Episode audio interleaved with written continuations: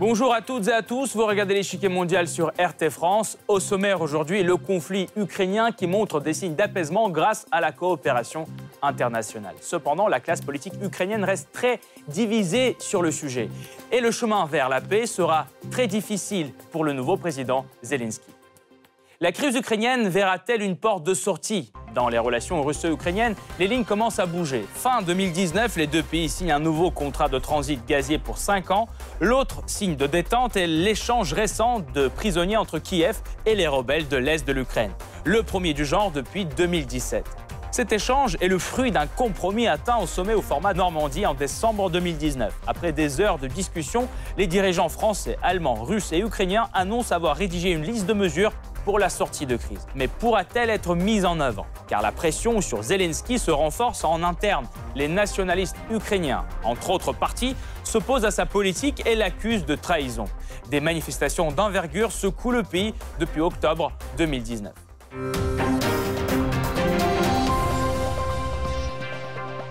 Mais avant de poursuivre, voici ce qu'il faut savoir sur ce conflit sanglant qui continue de déchirer l'Est de l'Ukraine. C'est le Blitz.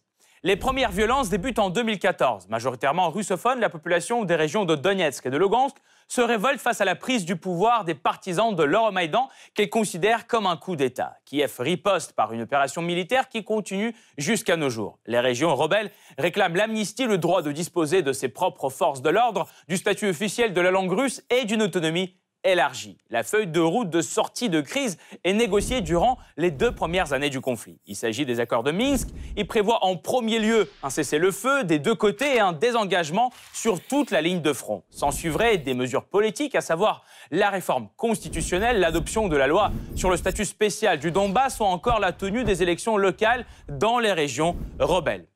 En 2015, Enfin, de préciser le mécanisme d'exécution des deux derniers points, Frank-Walter Steinmeier, ministre allemand des Affaires étrangères de l'époque, propose l'algorithme suivant. Les régions rebelles pourraient obtenir temporairement un statut spécial le jour des élections locales. Ce ne serait qu'après la reconnaissance de ces élections par l'ESCE que ce statut spécial deviendrait permanent. Connu sous le nom de formule Steinmeier, cette initiative devrait être intégrée dans la législation ukrainienne selon l'accord atteint au sommet au format Normandie en décembre.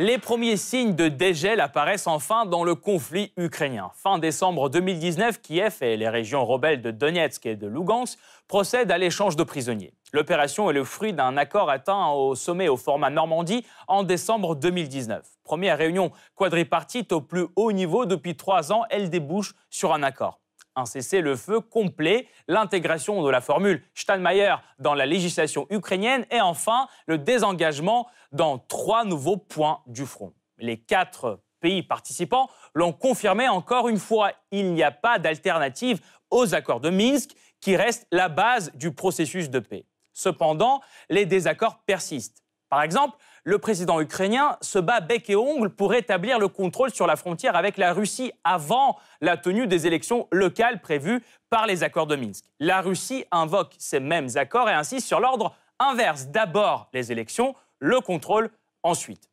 Moscou prône aussi le désengagement sur toute la ligne du front. Volodymyr Zelensky refuse pourtant d'en parler pour l'instant.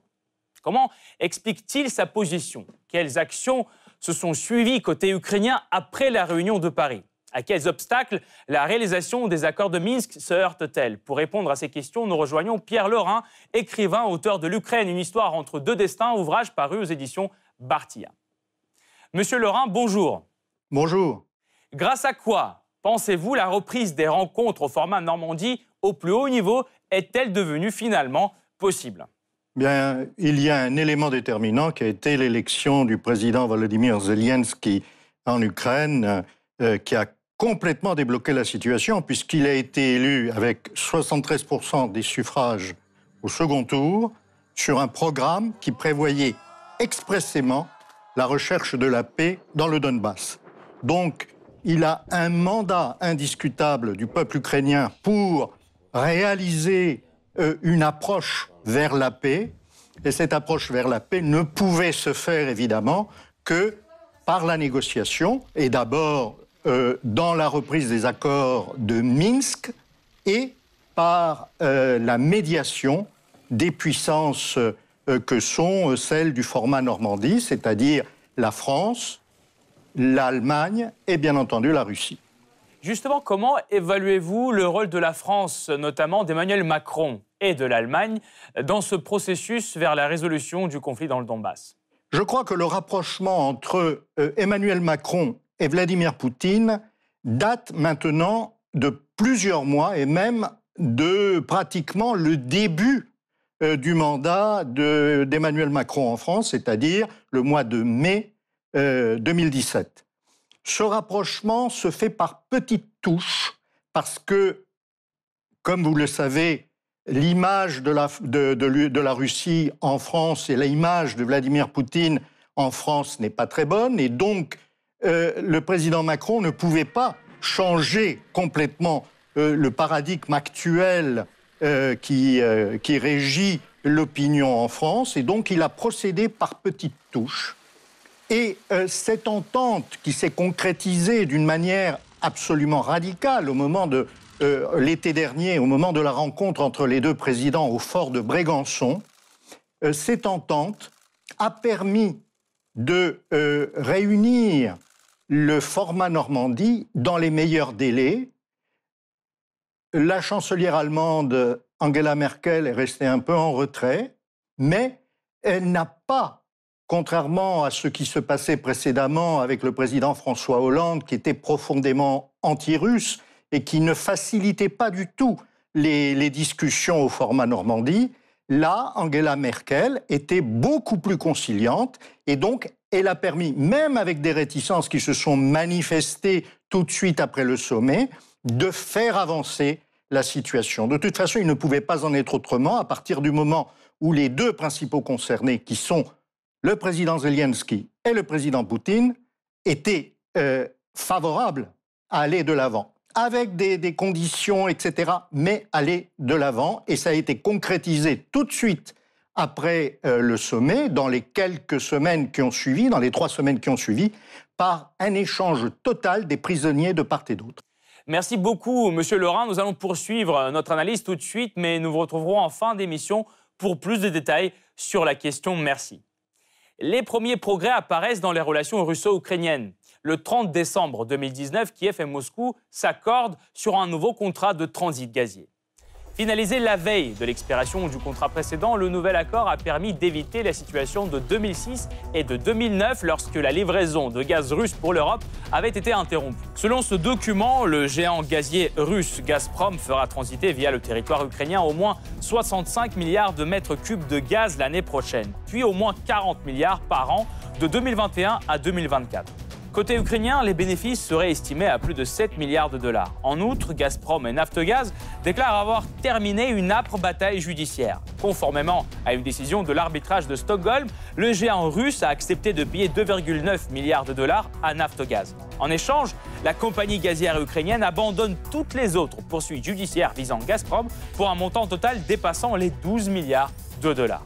Un pas majeur est également franchi sur le chemin de la désescalade dans le conflit armé qui meurtrit le Donbass. Le 29 décembre, Kiev et les rebelles de l'Est de l'Ukraine procèdent à un échange des prisonniers. L'opération d'échange de prisonniers, la première depuis 2017, se déroule au point de contrôle de Mayorsk, dans la partie de la région de Donetsk contrôlée par Kiev. Très attendu des deux côtés, ce pas symbolique a permis la libération de 200 personnes. 124 d'entre elles sont remises par Kiev aux républiques autoproclamées de Donetsk et de Lugansk. Celles-ci, de leur côté, ont libéré 76 prisonniers. Cette opération est devenue possible grâce à la reprise du format Normandie au plus haut niveau.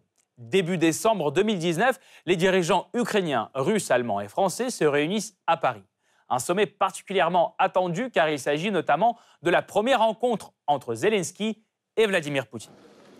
En tout, les négociations durent près de 8 heures. Selon les participants, le débat est plus qu'animé. À la fin du sommet, les dirigeants des quatre pays donnent cependant une conférence de presse où ils annoncent avoir réussi à rédiger une liste de mesures pour faire avancer la résolution du conflit. En plus de l'échange de prisonniers, le document prévoit l'instauration d'un cessez-le-feu complet d'ici fin 2019. Le contrôle et la surveillance du processus sont confiés à l'OCE qui devra disposer d'un accès sécurisé à tous les territoires ukrainiens 24 heures sur 24. L'autre mesure décidée à Paris porte sur le désengagement militaire dans trois zones disputées d'ici fin mars 2020. Avant juste la tenue du sommet, le retrait des troupes a déjà été effectué sur trois points de la ligne de front. Stanitsa Luganskaya, Zolotoye et Petrovskoye. Côté juridique, une avancée majeure voit le jour aussi. Kiev se déclare prêt à intégrer la formule Steinmeier dans la loi fixant le statut spécial du Donbass. Cette formule prévoit que le statut spécial permanent sera accordé aux territoires rebelles après la tenue des élections locales. Celles-ci devront se dérouler dans le cadre de la loi ukrainienne et être reconnues par l'ESCE. Enfin, les quatre chefs d'État ont réitéré leur attachement aux accords de Minsk qu'ils considèrent comme la base du règlement dans le conflit dans le Donbass. Ce dialogue au plus haut niveau va se poursuivre avec une nouvelle rencontre au format Normandie prévue pour avril 2020. Des résultats que l'Ukraine et la Russie considèrent comme un pas important vers la paix. Cette opinion est également partagée par les comédiateurs de la rencontre que sont l'Allemagne et la France. Je veux ici euh, redire combien les discussions du jour, y compris les discussions inédites, si je puis dire, ont permis d'avancer utilement pour la première fois depuis un peu plus de trois ans. Je peux me permettre de dire qu'en dépit de tous les problèmes que nous constatons, je suis satisfaite de la rencontre d'aujourd'hui. À peine le sommet terminé, les premières actions se dessinent. Le 12 décembre, le Parlement ukrainien prolonge d'un an la loi sur le statut spécial du Donbass. Celle-ci est arrivée à l'échéance fin 2019, une décision accueillie positivement par Moscou. Quant au futur sommet, par exemple en avril, il sera pertinent s'il y a des changements positifs. Existe-t-il ou non? Il y en a. Premièrement, la loi sur le statut spécial a été prolongée. Ensuite, le 13 décembre 2019, Volodymyr Zelensky a introduit au Parlement le projet d'une réforme constitutionnelle ayant pour objectif la décentralisation du pouvoir. Une des mesures clés prévues par les accords de Minsk. Le document devra apporter des changements profonds dans le système administratif et territorial du pays. La subdivision territoriale sera simplifiée alors que l'administration territoriale sera réformée. En outre, la liste des régions ukrainiennes sera retirée de la Constitution. Les procédures d'instauration, de suppression, de changement de frontières, de dénomination et de rénomination des régions seront désormais régulées par une loi à part. Pour être adoptée, la réforme doit obtenir les deux tiers des voix au Parlement. Et pendant que Zelensky cherche à convaincre les législateurs, Moscou se dit préoccupé par les projets annoncés. Selon les autorités russes, les changements voulus par Zelensky ne prennent pas en compte certains points des accords de Minsk. Contrairement aux accords de Minsk, il n'y a pas un mot sur le statut spécial du Donbass qui devrait être inscrit dans la Constitution. Toutes ces questions doivent également être clarifiées. Mais dans les accords de Minsk, il est écrit que s'il s'agit du Donbass, cela doit être coordonné avec ces régions. Il n'y a pas de coordination, c'est évidemment alarmant. Alors pourquoi la mise en œuvre des accords de Minsk peine-t-elle toujours à se réaliser? Quels sont les problèmes restés non résolus au sommet? Quels sont les défis qui se dessinent en interne devant Zelensky? La réponse après la pause.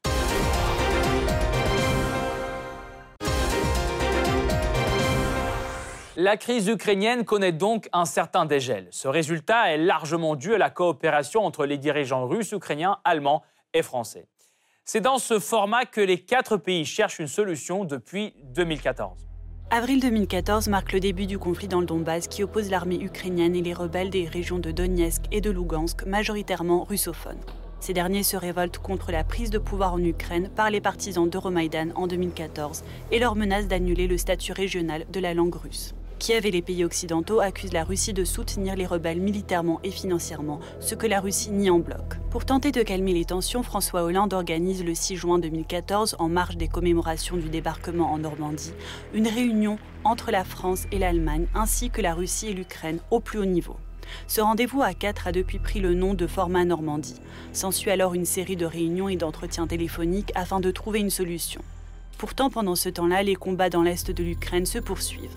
Après de longues négociations, le protocole de Minsk ou Minsk I est signé entre les représentants de la Russie et de l'Ukraine, ainsi que des républiques autoproclamées de Donetsk et Lugansk, et de l'OSCE le 5 septembre 2014. Ce protocole prévoit un cessez-le-feu immédiat entre les forces armées ukrainiennes et les rebelles de Donetsk et Lugansk. Il dresse aussi les grandes lignes du règlement du conflit, telles que la libération des otages et la mise en place d'une zone de sécurité à la frontière russo-ukrainienne. L'Ukraine, de son côté, doit mener une réforme constitutionnelle fixant le statut spécial de Donetsk et de Lugansk. Ces dernières doivent organiser des élections locales conformément à la loi ukrainienne. L'intensité des combats dans l'est du pays a certes été réduite, mais il continue. En février 2015, les dirigeants du Quatuor du format Normandie se réunissent à nouveau afin de relancer les efforts de paix. Après de longues négociations, ils signent un nouvel accord Minsk II qui établit un nouveau cessez-le-feu ainsi qu'une feuille de route afin de sortir de l'impasse et faire respecter le protocole de Minsk initial. Pourtant, le processus de paix continue de patiner. Le cessez-le-feu a été violé à de multiples reprises par les deux parties et il n'y a pas eu de retrait complet des armes lourdes. Et le principal point de blocage est l'absence de la réforme constitutionnelle et d'élections dans les régions de Donetsk et de Lugansk. Afin de débloquer la situation, le ministre allemand des Affaires étrangères de l'époque, Franz Walter Steinmeier, propose en 2015 un mécanisme pour mettre en œuvre la réforme constitutionnelle et organiser les élections.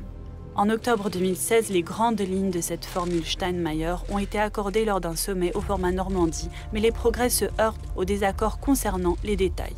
C'est la dernière rencontre au format Normandie au plus haut niveau. Certes, les conversations téléphoniques et les rencontres des ministres des Affaires étrangères se poursuivent, mais elles commencent aussi à s'essouffler. Ainsi, en 2017 et en 2018, il n'y a eu que deux rencontres entre les chefs de diplomatie. En 2019, il n'y a eu aucune jusqu'à celle de décembre à Paris. Alors que les tensions se poursuivent, Volodymyr Zelensky est élu président de l'Ukraine en avril 2019. Le nouveau président promet de faire de la résolution du conflit son cheval de bataille et se dit prêt à rouvrir le dialogue avec Moscou. Et les premiers progrès commencent à voir le jour. En septembre 2019, Kiev et Moscou procèdent à un échange de prisonniers. Le 1er octobre 2019, Zelensky signe la formule Steinmeier. Enfin, le 9 décembre 2019, une réunion au format Normandie a lieu, après trois ans de gel des négociations, ce qui lance un regain d'espoir. Pourtant, plusieurs obstacles restent encore à franchir sur la route vers la paix. Tout d'abord, la première clause cruciale des accords de Minsk II n'est toujours pas remplie. Le cessez-le-feu n'est pas respecté malgré plusieurs tentatives de l'instaurer depuis 2015. Lors de la dernière rencontre à Paris, le format Normandie s'accorde sur une cessation des hostilités avant 2020. Cependant, les belligérants s'accusent toujours mutuellement de provocation. Difficile donc de passer à l'étape suivante, le retrait des forces de la ligne de front. C'était pourtant l'un des principaux objectifs que s'était fixé Volodymyr Zelensky. L'étape suivante est la solution définitive au problème du retrait des troupes. Zolotoye et Petrovskoye d'abord, et ensuite un retrait sur toute la longueur de la ligne de contact dans des délais précis. Une intention honorable qui se heurte à la réalité de l'opinion publique, car même la première étape s'est avérée complexe à mettre en œuvre. Zelensky commence le retrait en été 2019 depuis trois localités. Les militaires auraient dû les quitter dès 2016 selon les décisions prises à Minsk, mais les nationalistes ukrainiens s'y opposaient farouchement. À Zolotoye, des centaines de combattants de bataillons de volontaires d'extrême droite prennent position en défiant l'ordre du président. Parmi eux, le fameux bataillon Azov qui a longtemps participé dans la guerre du côté de Kiev. Volodymyr Zelensky doit finalement aller sur place pour convaincre personnellement les nationalistes de commencer le retrait. Sans surprise, le leader ukrainien a atténué depuis sa position. À Paris, en décembre, il ne parle plus du retrait sur toute la ligne de front. Désormais, le format Normandie s'accorde autour d'un retrait des troupes de trois nouvelles localités fin mars 2020. Ce détail montre bien l'énorme pression exercée sur le président ukrainien par une partie de l'opposition. Début octobre, quand la formule Steinmeier est signée par Kiev, une vague de protestations secoue le pays. De la capitale jusqu'aux petites villes, partout, des membres de bataillons nationalistes et des membres des partis de l'opposition descendent dans la rue pour dénoncer une trahison. Même lors du sommet à Paris, des activistes campaient près du bureau du président à Kiev. Cette vague de contestation de minorités très actives n'a pas de leader politique défini une opportunité pour l'ancien président ukrainien Petro Poroshenko. Alors que c'est lui qui a signé euh, des accords de Minsk, aujourd'hui, il critique les étapes menant à leur réalisation. Et quand la communauté internationale salue les résultats de la rencontre à Paris, Petro Poroshenko, lui, montre une autre opinion. Il n'y a pas de raison d'être euphorique. La rencontre a montré qu'on ne peut pas faire confiance à la Russie, qu'il n'y a pas de court chemin vers la paix. Adoption de la formule Steinmeier, échange de prisonniers, encore proposition de modifier la Constitution. Toutes ces avancées de Volodymyr Zelensky sont farouchement attaquées par ses opposants politiques. Ainsi, malgré une majorité confortable, Parlement et le soutien populaire, le président doit naviguer prudemment vers la réconciliation. Ainsi, il adopte une position inflexible sur la question de la frontière. Aujourd'hui, dans l'Est, la frontière est contrôlée par les rebelles. Les accords de Minsk stipulent une fois les élections locales dans les régions rebelles organisées et reconnues à l'international, la frontière passe sous le contrôle de Kiev. Moscou insiste aussi sur cet ordre déjà validé. Pourtant, l'Ukraine veut en changer. Kiev voudrait d'abord retrouver le contrôle sur la frontière et ensuite que se tiennent les élections. L'Ukraine souhaite organiser ses élections locales en 2020 au même moment que dans le reste du pays. Néanmoins, la frontière reste une question de principe sur lequel aucune des parties ne veut céder. Si Moscou invoque les accords de Minsk, qui restent en vigueur, Kiev répond en proposant une solution radicale. Pourquoi ne pas les modifier? Nous comprenons que ce n'est pas mon équipe qui a signé Minsk, mais nous devons nous conformer aux conditions acceptées par le pouvoir à cette époque. Je suis certain que nous pouvons modifier et modifierons certains points, car un transfert de la frontière de l'État ukrainien sous notre contrôle qui aurait lieu après les élections ne correspond absolument pas à notre position. Cette insistance de Kiev se heurte à l'intransigeance de Moscou. Le Kremlin refuse catégoriquement de réviser les accords de Minsk, sauf à une condition l'établissement d'un dialogue direct entre Kiev et les dirigeants des régions rebelles. Ce qui est à son tour inacceptable pour l'Ukraine. Dans cette impasse, un compromis est-il possible? À court d'options, Moscou et Kiev se voient proposer une version par une partie étrangère au format Normandie, les États-Unis. Il peut y avoir un compromis, il y a une phase de transition durant laquelle les Russes pourraient donner le contrôle à une force élargie de l'OSCE, une mission des Nations Unies ou une force internationale pour surveiller la frontière et assurer la sécurité dans le Donbass de façon à pouvoir organiser des élections. Une solution similaire avait déjà été proposée par Vladimir Poutine en 2017. Des casques bleus de l'ONU sur la ligne de front pour protéger la mission de l'OSCE. Elle est rejetée par les États-Unis au Conseil de sécurité de l'ONU. Pourtant, si Washington use de son droit de veto, les États-Unis ne participent pas au format Normandie pour pouvoir proposer eux-mêmes des initiatives. Et c'est ce que l'Ukraine propose de changer. Selon son ministre des Affaires étrangères, quatre pays veulent rejoindre le format Normandie. Les États-Unis, le Royaume-Uni, le Canada et la Pologne. Et la Commission européenne serait également intéressée. Néanmoins, du côté des membres existants du format, l'idée ne rencontre pas l'enthousiasme. Moscou et Berlin se disent carrément contre, et pour Paris, l'idée n'est pas à l'ordre du jour. Peut-on vraiment penser modifier le format Normandie alors que les accords de Minsk commencent à peine leur application? Verra-t-on des résultats concrets de la rencontre à Paris dans les mois qui viennent? Pour mieux comprendre les perspectives de réconciliation, nous rejoignons à nouveau Pierre Lorrain, écrivain, auteur de l'Ukraine, une histoire entre deux destins, ouvrage paru aux éditions Bartilla. Euh, Monsieur Lorrain, Presque chaque pas fait par Zelensky vers la résolution du conflit dans le Donbass et la normalisation des relations avec Moscou se heurte aux critiques farouches de l'opposition et des nationalistes ukrainiens. Pensez-vous qu'à un certain moment, leur opinion puisse constituer un obstacle infranchissable sur le chemin de la paix? Un obstacle, oui. Indiscutablement, ces, gens, les partis euh, d'opposition, en particulier les, les partis nationalistes, euh, qui pour la plupart sont des partis d'extrême droite, et qui sont soutenus par des forces politiques à l'intérieur du pays.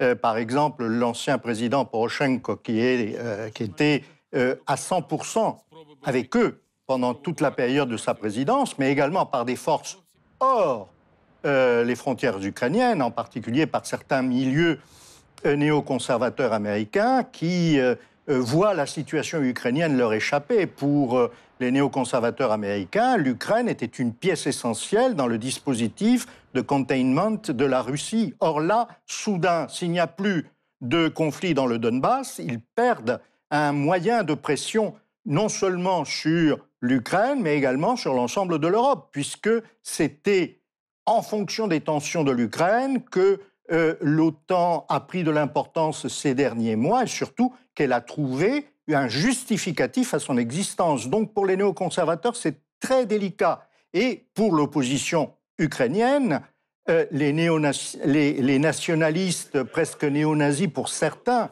euh, d'ailleurs il est paradoxal que Kiev soit la seule capitale européenne où on ferme les yeux sur des défilés néo-nazis. Partout, ils sont interdits en Europe, sauf en Ukraine. Bon, ça c'est un point de, une parenthèse. Maintenant, euh, l'avantage de Zelensky, c'est que il a été élu par 73% de la population.